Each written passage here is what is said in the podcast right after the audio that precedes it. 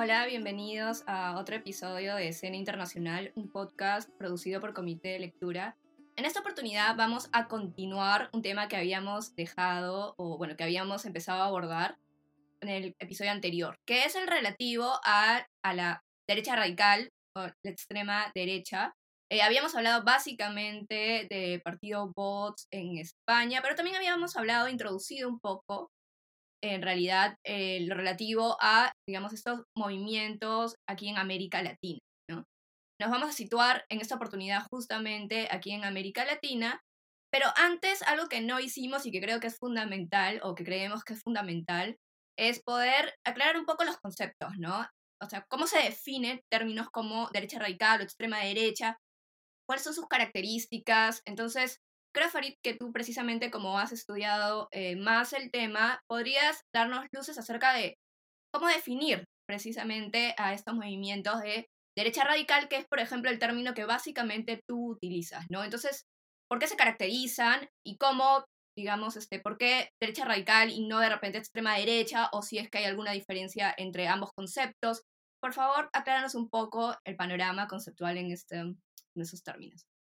Bueno, el término lo tomo de un académico, si mal no recuerdo, holandés, Cas Mut, y él habla de derecha populista radical y la define con base en tres criterios. Él habla de nativismo, lo cual podría decirse nacionalismo étnico, ¿no? La idea de que la pertenencia a la nación depende de tus rasgos culturales, no de la mera condición de ciudadano. En otras palabras, aunque tengas legalmente la ciudadanía, si no tienes la religión correcta, habitualmente alguna variante del cristianismo, no procedes del país correcto. Si eres inmigrante, procedes de países en desarrollo, sobre todo de religión musulmana. En fin, no hablas la lengua correcta, no eres nacional, no importa cuál sea tu estatus jurídico. Ese es un aspecto que es difícil de aplicar a América Latina, dicho sea de paso, porque en Europa o Estados Unidos hablas de minorías culturales, o sea, minorías étnicas fundamentalmente, o de inmigrantes.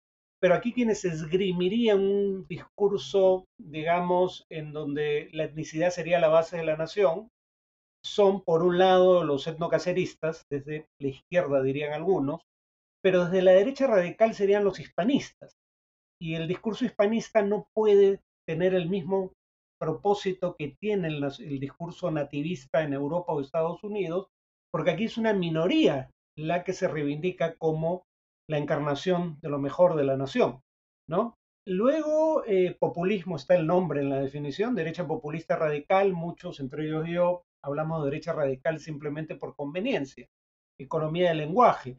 Y aquí populismo es la definición más básica del término, ¿no? Populista es todo aquel que en su discurso político define a la sociedad a la que quiere representar como una sociedad escindida en dos grupos fundamentales. Una élite política y económica que ha gobernado históricamente para beneficio propio y el pueblo como un todo indiferenciado al cual el líder populista pretende representar. Eso puede ser de derecha o de izquierda, de hecho sea de paso. Y luego, eh, autoritarismo, o bien porque tiene una visión muy jerarquizada de la sociedad, donde hay distintos niveles de obediencia a distintas jerarquías, padre, iglesia, aunque no todos son religiosos, gobierno, pero la autoridad merece obediencia sin dudas ni murmuraciones, pero además porque su actitud frente a la democracia representativa, que supuestamente sería lo que los distingue de los radicalismos de derecha en el pasado, tiende a ser más bien ambigua o acomodaticia, ¿no? En eso se parece al viejo marxismo, en el sentido de que la democracia representativa es un instrumento entre múltiples instrumentos a los que pueden apelar para hacer valer eh, sus propuestas. Perfecto, entonces creo que entonces podemos pasar un poco a hablar, quizá antes de casos específicos, un poco comparar la situación, el panorama de la derecha radical aquí en América Latina y en Europa y en Estados Unidos, ¿no? Porque si bien hay espacios en los que han terminado confluyendo, ¿no? Igual sería conveniente poder establecer cuáles son las similitudes, digamos, entre movimientos de la derecha radical aquí en América Latina con respecto a Europa, por ejemplo. Aquí algo que precisamente eh, comentábamos era no identificamos, bueno, básicamente partidos, ¿no? Como si lo puede ser en Europa, ¿verdad? Sino que acá estas manifestaciones las podemos ver en políticos, digamos, individuales, ¿no? Tenemos, bueno, básicamente, por ejemplo, a, Jair Bolsonaro, tenemos a Antonio Cast, tenemos a, a Milei, aquí este, también en Perú podemos hablar de algunas personas, tenemos también movimientos, ¿no? Digamos como, por ejemplo, acá eh, eh, en Perú, de repente la resistencia, eh, los insurgentes, los combatientes, ¿no? Digamos, son una gama, varios, digamos, grupos que tienen además que, digamos, llegan a ejercer actos violentos, ¿no?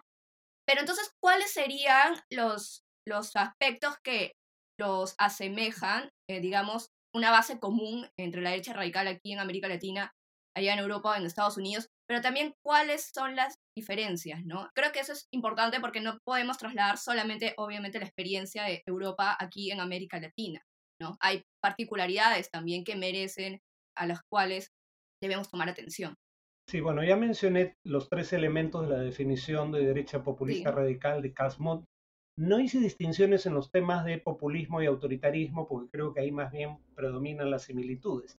Sí hice una distinción en el tema del nativismo o nacionalismo étnico, porque decía en Europa o Estados Unidos, quienes reivindican un discurso de ese tipo eh, representan a la mayoría o pretenden representar al grupo étnico mayoritario, mientras que en el Perú es un discurso que tiene límites muy precisos porque la hispanidad tiene una capacidad de convocatoria muy limitada como discurso más allá de los descendientes de europeos en países como el Perú.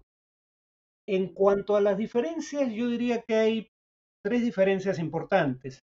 La primera es que en Europa, y en menor medida en Estados Unidos, aunque Estados Unidos es un caso distinto, pero en Europa la derecha radical crece cuando la izquierda tradicional, es decir, la socialdemocracia, tenía un pronunciado declive electoral. Una prueba de eso, dicho sea de pasos, es que cuando la derecha radical en Francia, Marine Le Pen, pasa y Jean-Marie, su padre, pasan a segunda vuelta en elecciones presidenciales, en ambos casos compiten contra otros candidatos de derecha, de derecha democrática, pero derecha al fin. Jacques Chirac en 2002 y Emmanuel Macron en 2017. Y precisamente porque la derecha, perdón, la izquierda tradicional está en declive o en retroceso electoralmente cuando insurge la derecha radical, es que la derecha radical en ocasiones puede hacer alianza con la izquierda radical, es una fuerza menor. Por ejemplo, en favor del Brexit o en favor de los chalecos amarillos en Reino Unido y Francia, simultáneamente. En América Latina es totalmente diferente. La derecha radical surge como fuerza política después del mayor auge electoral de la izquierda en toda la historia republicana de América Latina. Después de triunfos electorales como el de fines de los noventas, el de Chávez en Venezuela, ya en este siglo, eh, Morales en Bolivia, Lula en Brasil, Kirchner en Argentina, incluso Paraguay, que nunca había tenido una fuerza electoral de izquierda significativa, tiene un presidente de izquierda elegido por voto popular. Y más bien países como Colombia y Perú quedan en minoría. O sea, acá la derecha radical surge contra un auge electoral de la izquierda. Y por eso el componente anticomunista es más importante aquí en Europa, por ejemplo. En segundo lugar, la violencia delincuencial y política a la base de este movimiento es más importante aquí que en, que en, Europa o Estados Unidos. América Latina ha tenido muy pocas guerras interestatales, pero sí ha tenido guerras internas y en su mayoría fueron entre el Estado y grupos irregulares armados que usaron el terrorismo como medio y que eran de filiación de izquierda como las FARC, o por lo menos se autodesignaban, como las FARC o Sendero Luminoso. Y también la violencia delincuencial. América Latina, por ejemplo, tiene las mayores tasas de homicidios del mundo. Entonces el componente de la mano dura, literalmente, es un elemento del discurso de la derecha radical. Por ejemplo, lo usa hace 15 años eh, Saca en El Salvador, lo usó este año en el Perú en la primera vuelta Keiko Fujimori. Y un tercer elemento es la importancia que, que tiene en Estados Unidos, pero no en toda Europa, no en el norte de Europa, por ejemplo, del cristianismo evangélico, ¿no? En América Latina. ¿Por qué? Porque eso lleva a que haya un núcleo de valores no negociables. Se oponen bajo cualquier circunstancia al aborto al matrimonio entre personas del mismo sexo y al enfoque de género, sobre todo en la educación escolar, en general en las políticas públicas. Y claro, esto ocurre en un momento en que en Sudamérica tenías un crecimiento no solo de la izquierda, sino también del feminismo y de la defensa de derechos de minorías como la minoría LGTBI. Por ejemplo, en años recientes, Argentina, Brasil, Colombia, Ecuador y Uruguay han dado reconocimiento legal al matrimonio entre personas del mismo sexo. La importancia de estos tres fenómenos es distintiva de la región.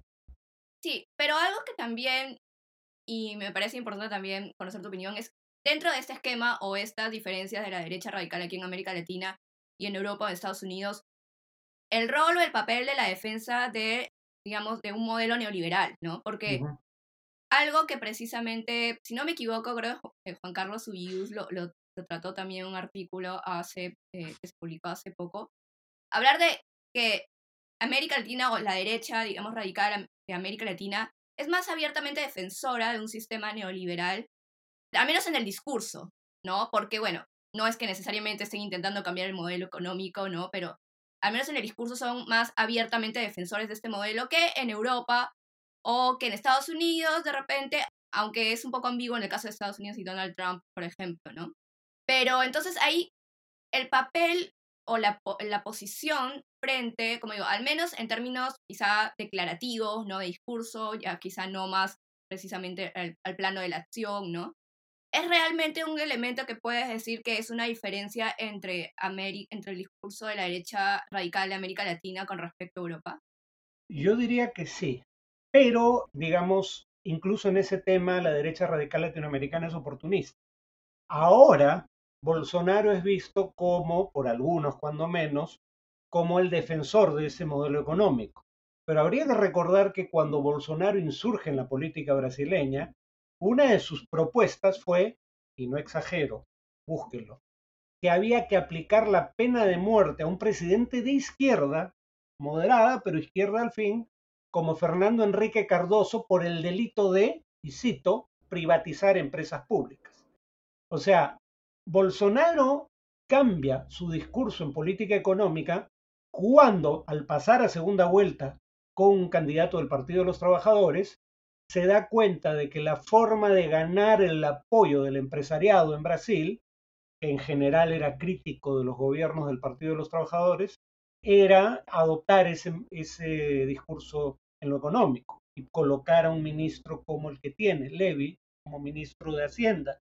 Pero repito, él estaba en contra de la privatización de empresas. Yo diría que este es el tema donde paradójicamente la derecha radical es más pragmática. Es una de las pocas áreas en donde es pragmática y no dogmática. Por ejemplo, el Partido Encuentro Social, que es un partido evangélico conservador de México, hizo una coalición de gobierno con Morena, con el partido del actual presidente de izquierda, López Obrador, y hacía concesiones en política económica, en donde no hacía concesiones era más bien en este núcleo duro que ya mencioné, aborto, matrimonio entre personas del mismo sexo y enfoque de género, lo que ellos llaman ideología de género. Ahí le exigió como condición para hacer la alianza a López Obrador que López Obrador aceptara que cualquier cambio en esos temas debía someterse a referendo, sobre todo en el tema del matrimonio eh, igualitario. Entonces vamos a algunos casos eh, quizá particulares ya aquí en América Latina. Estamos viendo, bueno, estamos en un mes electoral, de hecho, países como por ejemplo Chile van a haber elecciones presidenciales dentro de muy poco.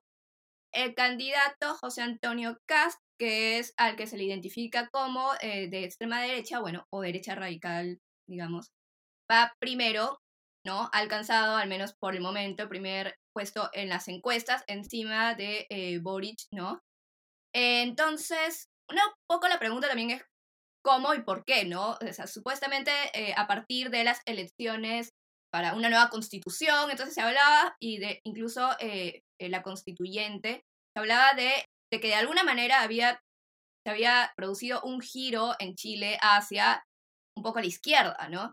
Sin embargo, ahora vemos que el candidato eh, que es de la representante de la extrema derecha va primero en las encuestas. Bueno, ojo, ahí sí también tú mismo también lo has advertido, las encuestas en Chile no han sido demasiado fiables en el pasado, entonces habría que ver cómo o sea, el momento ya de la elección en sí para ver si es que coinciden con los pronósticos que se, se están dando por ahora. Pero bueno, como fuera, al menos hasta donde se tiene información, ¿no? Va primero. Más bien el candidato, digamos, eh, oficialista, lo que podríamos decir, mm, digamos, de, digamos, de una derecha tradicional, quizá en Chile, ha caído cada vez más, ¿no? El punto es, ¿qué explicación crees que puede existir para este eh, surgimiento de un candidato que en el pasado se ha llamado abiertamente, ha dicho abiertamente que, por ejemplo, si Pinochet viviera, votaría por él, ¿no? Y cuyo plan de gobierno, cuyas propuestas presenta básicamente muchos de los elementos de esta derecha radical, ¿no? Una defensa de la familia, medidas muy duras para atajar la migración, como por ejemplo, en, o sea, si, si Trump habla de muros, él habla de zanjas, ¿no? ¿Cuál es la explicación que tú puedes darle, al menos hasta el momento, para este apoyo que, que aparentemente está, digamos, concitando? A ver, yo diría, el caso chileno es un caso peculiar. Primero yo digo que no hay, no hay viraje a la izquierda ahora, ni lo hubo en el pasado, ni hubo tampoco en el interín un viraje a la derecha. Mi principal hipótesis es que lo que explica los patrones electorales en Sudamérica, cuando menos, y en América Latina y el Caribe, eh, en años recientes es el desempeño en el ejercicio del gobierno del partido que está en ese momento en control del Estado. Y claro, ese desempeño ha sido muy malo en la mayor parte de América Latina en los últimos años. Primero tuvimos un quinquenio muy malo de 2015 a 2014 a 2019, producto del fin del superciclo de las materias primas, que son todavía la mayor parte de lo que exportan los países de esta región. Entonces la economía venía mal y en ese contexto nos cae la pandemia. Y la pandemia no solo produce el triple de muertes por cada 100.000 habitantes en promedio en América Latina que el promedio mundial, sino que además eh, la caída de la economía en América Latina, del PBI, es de 7% en 2020, cuando el promedio mundial es de 3%. Y una mala gestión de la pandemia, tanto en el ámbito de la salud como de la economía, ayudaría a explicar el hecho de que la gente vote contra el oficialismo. Creo que los, lo vamos a ver este mes en Chile y Argentina si lo que digo es cierto, lo más probable es que en Chile pasen a segunda vuelta, no gane, porque nadie va a obtener 50% más uno de votos en primera vuelta, pero pasen a segunda vuelta candidatos que siendo radicalmente opuestos entre sí, comparten una característica. Ninguno de ellos fue parte en lo esencial de eh, las fuerzas políticas que han gobernado Chile desde el retorno a la democracia. Acá hay un castigo al oficialismo claramente, pero también de izquierda porque no es que los socialistas recogen el descontento con la derecha tradicional. El descontento lo van a recoger fuerzas que hasta hace muy poco eran antisistemas y no lo es todavía Cast, aunque Cast ha hecho alianza con la derecha tradicional para elecciones locales. No ha habido, a diferencia de Alemania, esta idea de que la derecha radical no es un aliado posible en una coalición de gobierno. Ese dique de contención ya se rompió en Chile. En el caso específico de Chile, además, añadiría que están los problemas que llevaron a las protestas en 2019. O sea, cuando se debate el tema de la reforma de la Constitución, en Chile, a diferencia del Perú, hasta donde recuerdo, el derecho a la salud y el derecho a la educación no están contemplados como tales en la Constitución. En Perú sí, habría que decir. Claro, uno podría decir eso no ha hecho ninguna diferencia, pero el derecho a la salud está consagrado constitucionalmente igual que el derecho a la educación. ¿No? En Chile no. En Chile eh, el, sistema de pensiones es casi íntegramente privado y ya sabemos que, bueno, íntegramente en sentido figurado, porque aunque son AFPs, igual que en el Perú, empresas privadas las que, digamos, administran cuentas individuales, en la práctica el componente público entra a tallar cuando uno descubre que las pensiones del sistema privado no representan el 70% del último ingreso y en la mayoría de casos ni siquiera representan el sueldo mínimo. O sea, en otras palabras, no te sacan de la pobreza y entonces el Estado termina subsidiándola. Pero digamos, Chile fue un caso extremo de privatización parcial o total de la salud, la educación eh, y el sistema de pensiones. Ya había un descontento con eso. El dato que para mí es revelador es la mediana del ingreso en Chile. Chile supuestamente es un país que por su nivel de ingresos está a punto de entrar a la condición de país de altos ingresos. Pero cuando uno ve la mediana del ingreso, con esto termino, o sea, el nivel de ingresos que divide en dos partes iguales la distribución de ingresos entre la población, la mediana del ingreso en Chile es inferior a los 600 dólares. O sea, la mitad de los chilenos gana menos de 600 dólares al mes. En un país donde por la privatización de servicios públicos el, costo de vida es alto. Ahí uno se da cuenta de cuál es el gran problema del modelo chileno. ¿no? Los agregados acá ocultan problemas de distribución, problemas de movilidad social, porque Chile tiene movilidad social, pero es sobre todo descendente, precisamente porque no hay una red de apoyo social en los momentos críticos. Eh, bueno, en realidad quería tocar un último punto sobre la presencia de grupos, eh, bueno, que se han denominado también de derecha radical y básicamente violentistas, ¿no? Por ejemplo, acá en Perú, eh, la presencia de la resistencia, ¿no? Como digo, los insurgentes, los combatientes y otros grupos. La necesidad también de abordarlos como algo que ya es, ¿no? Un peligro también a la seguridad pública que no parece estar tomándose en serio por parte de las autoridades en general y eh, la policía, ¿no? O al menos para realizar indagaciones o investigaciones hacia estos grupos. Toman en cuenta que en Estados Unidos también, por ejemplo, y es algo que también eh, comentábamos, sí, digamos, eh, lo que se ha llamado allá incluso terrorismo doméstico, no voy a utilizar el término para referirme a, a digamos, para hablar del caso acá de Perú, pero sí que son esos grupos, por ejemplo, de derecha radical con un lenguaje, y no solamente un lenguaje, sino una acción muy violenta. La principal, digamos, amenaza de seguridad a Estados Unidos y que aquí no parece, o hasta el momento no que se esté tomando en serio, también porque precisamente ese peligro básicamente se ha visto eh, más bien desde el otro espectro, digamos, desde el otro lado del espectro político, no de la izquierda, recogiendo, digamos, la experiencia digamos, de los años 80, durante el conflicto armado interno, ¿no? Entonces, em, brevemente, ¿no? ¿Tú consideras que sería también necesario poder atender más precisamente el surgimiento de estos grupos que, bueno, por ahora cometen, o sea, sí, han ejercido la violencia, pero virtualmente merecerían ser también catalogados como una de las principales o una potencial gran amenaza a la seguridad pública acá en Perú?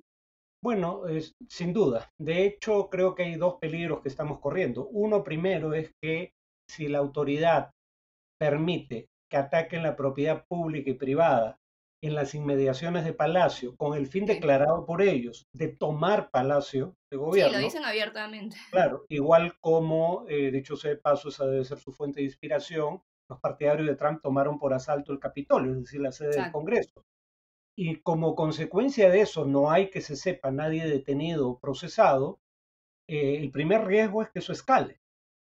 La impunidad sea una invitación a mayores niveles o a niveles crecientes de violencia. Y en segundo lugar, el tema es que, claro, cuando ellos se autoperciben como grupo, ellos se ven en una lucha existencial contra el comunismo. Y así surgieron grupos, la SS alemana, por ejemplo, pero en ese entonces sí habían movimientos sindicales de izquierda y un partido comunista con cierto arraigo social que tenían fuerza de choque propias. Aquí nadie los enfrenta, pero en su imaginación ellos han creado una realidad alterna en la cual ellos defienden al, país y sus valores del comunismo, con el agravante de que para ellos comunista es todo lo que va desde Francisco Sagasti hacia la izquierda. O sea, si al menos tuvieran como, digo, igual sería ilegal y condenable, pero si al menos identificaran claramente a su blanco estaríamos ante un fenómeno distinto, porque acá comunistas prácticamente ya no hay, salvo Perú Libre probablemente. No, no, hay límites, eh, digamos. Eh, pero, pero que me digan que Sagasti es marxista y que fue cómplice de un fraude electoral, simplemente están peleando contra molinos de vientos creados por su imaginación. Claro, y creo que coincidimos precisamente en la necesidad de eh, tomar en serio, digamos, como lo que es, ¿no? Actualmente y potencialmente puede aumentar incluso, eh, digamos, esta amenaza a lo que precisamente es la seguridad pública, que no vendría desde necesariamente, o sea, desde lo que generalmente se ha asociado con la violencia acá a la izquierda, en realidad, no legado, como digo, el conflicto, sino precisamente estos grupos que pueden, digamos, entrar en esta categoría quizá de derecha radical.